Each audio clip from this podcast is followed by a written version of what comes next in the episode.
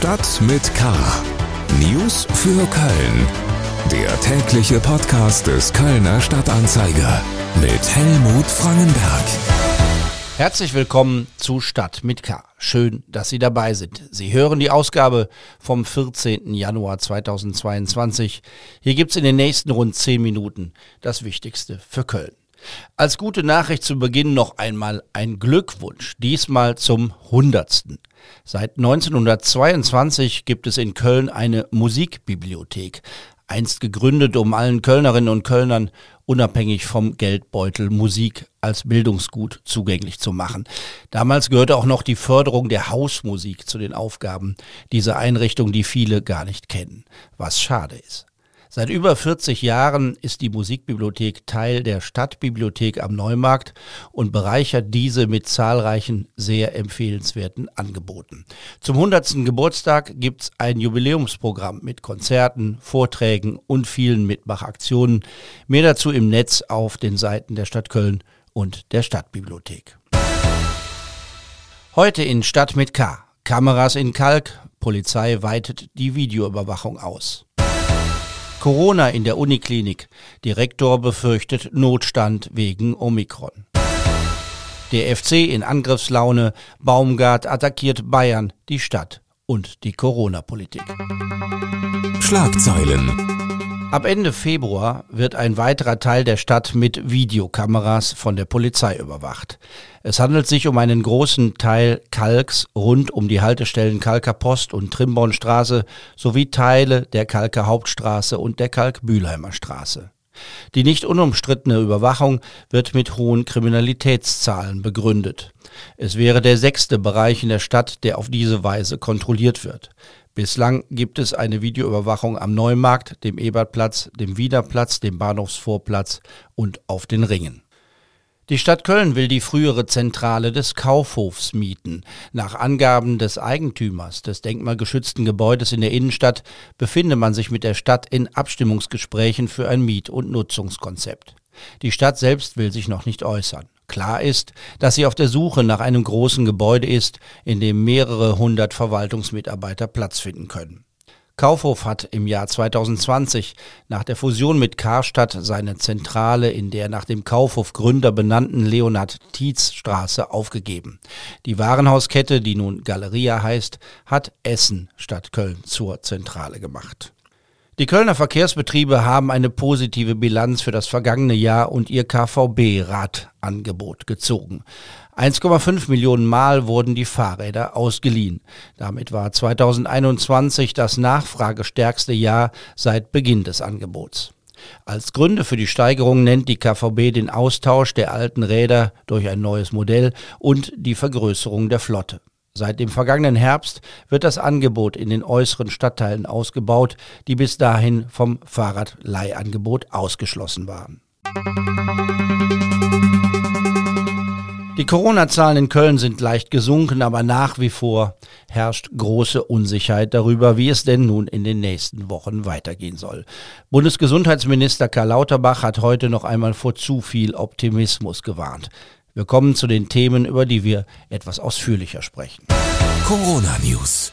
Im Moment scheint unter den Corona-Experten nicht so ganz klar zu sein, wie die Entwicklung in diesem Jahr weiter einzuschätzen ist. Da gibt es diejenigen, die Omikron als Anfang eines nahen Endes der Pandemie sehen und es gibt natürlich weiterhin diejenigen, die weiter warnen und weniger erfreuliche Szenarien beschreiben. Wir haben mit dem ärztlichen Direktor der Kölner Uniklinik gesprochen. Edgar Schömich macht Hoffnung für die Zeit nach der Omikron-Welle. In einigen Wochen werden wir das Schlimmste hinter uns haben, sagt er. Doch bis dahin gäbe es noch eine große Herausforderung zu stemmen. Weil Omikron so ansteckend ist, besteht die Gefahr, dass gleichzeitig viele Menschen infiziert werden und dann zu Hause bleiben müssen. Schömich rechnet mit Personalproblemen in den Krankenhäusern. Die Folge wäre, dass nur noch Notfälle behandelt werden könnten. Wir befinden uns im Moment in einem steilen Anstieg der fünften Welle, die durch Omikron getragen wird. Wir spüren das am Universitätsklinikum.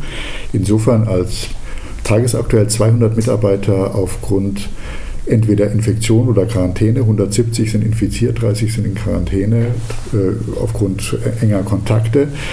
Nicht mit an Bord haben, das sind 2 Prozent, aber man kann sehr schnell äh, in die Zukunft hineinrechnen, dass äh, wir eine Verdoppelung dieser Zahl etwa alle sieben Tage haben.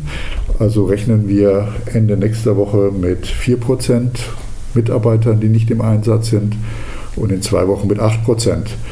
Äh, wenn das ungebremst weitergeht, äh, dann wird die äh, Funktionsfähigkeit des Universitätsklinikums ernsthaft gefährdet. Deshalb ist es von enormer Bedeutung, dass man durch Infektionsschutzmaßnahmen in der Bevölkerung, im Universitätsklinikum und darüber hinaus die Welle breit zieht, damit nicht gleichzeitig zu viele Mitarbeiter ausfallen. Das ist im Moment die größte Bedrohung für das Universitätsklinikum und für die Versorgung von Patienten. Daneben sind natürlich auch immunsupprimierte Patienten durch Omikron bedroht und ungeimpfte nach wie vor. Fachkräfte der Uniklinik stehen im Austausch mit anderen Kliniken, der Feuerwehr und dem Kölner Gesundheitsamt. Im Gespräch mit dem Kölner Stadtanzeiger sagt Schömich auch, dass die Uniklinik gut auf die kommenden Omikron-Patientinnen und Patienten vorbereitet sei, aber nicht alles auffangen könne. Deshalb sei es wichtig, dass es weiter Schutzmaßnahmen gegen Ansteckungen gibt und dass die Impfkampagne weiterläuft. Das ganze Interview mit dem ärztlichen Leiter der Uniklinik lesen Sie in der Samstagsausgabe des Kölner Stadtanzeiger und bei ksta.de. FC News FC-Trainer Steffen Baumgart hat die übliche Pressekonferenz vor einem Bundesligaspiel für ein paar deutliche Ansagen genutzt. Die FC-Führung beklagt ja die mangelnde Unterstützung durch die Stadt und durch das schwarz-grüne Ratsbündnis im Zusammenhang mit den Trainingsmöglichkeiten für den Verein. Der FC möchte am Geisbockheim bauen. Die Oberbürgermeisterinnen, aber auch Grüne und CDU tun sich trotz klarer Ratsbeschlüsse schwer damit. Das gefällt dem FC gar nicht. Auch Steffen Baumgart fordert mehr Unterstützung. Hallo, liebe Stadt. Ja, also macht was.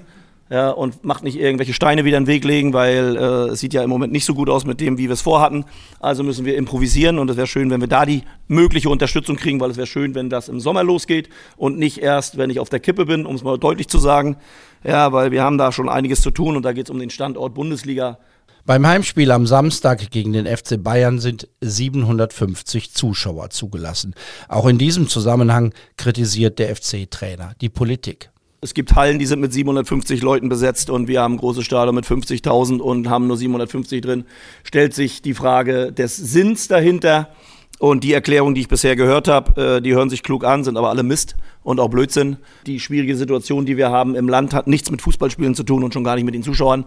Ich bin mir relativ sicher, dass wir im Rheinenergiestadion 2G Plus sogar hatten und dass aus, keiner, aus keinem Spiel bei uns irgendwas passiert ist. Und da stellt sich einfach die Frage des Sinnes dahinter. Wir müssen damit umgehen äh, und trotzdem halte ich es für sinnlos, nur mit 750 Zuschauern in diesem wunderschönen Stadion sein zu dürfen. Aber die 750, die da sind, die werden schon sich bemerkbar machen. Anpfiff ist Samstag um halb vier. Dann wird der 1. FC Köln versuchen, gegen die übermächtigen Bayern zu bestehen. Der FC-Trainer sieht keinen Grund, von seinem Konzept und seiner Spielidee abzuweichen. Er setzt auch gegen Bayern München auf mutige Offensive. Ich versuche oder wir versuchen einfach diesen großen Abstand, den wir zu den Bayern haben, geringer werden zu lassen. Ja, sie hört sich im ersten Moment sehr wild an, ist mir auch klar, aber im zweiten Moment geht es einfach darum, sich dann an denen zu messen, die das einfach über Jahre sehr, sehr gut machen. Und das sind die Bayern. Das heißt aber nicht, dass wir uns nach ihnen richten, sondern wir versuchen schon unseren Fußball durchzusetzen, umzusetzen. Wir wissen natürlich auch, dass das gerade gegen die Bayern schwerer ist. Das heißt, wir werden vielleicht sogar in die eine oder andere Situation automatisch kommen, dass wir tiefer stehen, ohne dass wir es wollen. Aber grundsätzlich bleiben wir bei unserer Art und Weise, wie wir Fußball spielen wollen. Äh, da sollte sich nichts verändern. Wir sind sehr gespannt auf das, was am Samstagnachmittag in Müngersdorf passieren könnte. Was kann man außer FC gucken noch so unternehmen an diesem Wochenende? Am Samstag wird das Wetter ganz passabel, kalt, aber trocken. Da kann man schön spazieren gehen. Zum Beispiel am Rhein entlang einmal von Mülheim bis zum Stammheimer Schlosspark. Immer ein Top-Tipp. Oder einmal durch den Wildpark in Dünnwald oder den in Brück. Das lohnt sich auch immer. Außerdem haben Sie die letzte Chance für einen Besuch des Christmas Garden im Kölner Zoo. Am kommenden Montag endet das magische Lichtspektakel, das man dort in den Abendstunden zwischen 17.30 Uhr und 22 Uhr bestaunen kann. Ich wünsche Ihnen ein schönes Wochenende. Das war's für heute bei Stadt mit K. Mein Name ist Helmut Frankenberg. Bleiben Sie wachsam aber auch gelassen. Tschö. Stadt mit K. News für Köln. Der tägliche Podcast.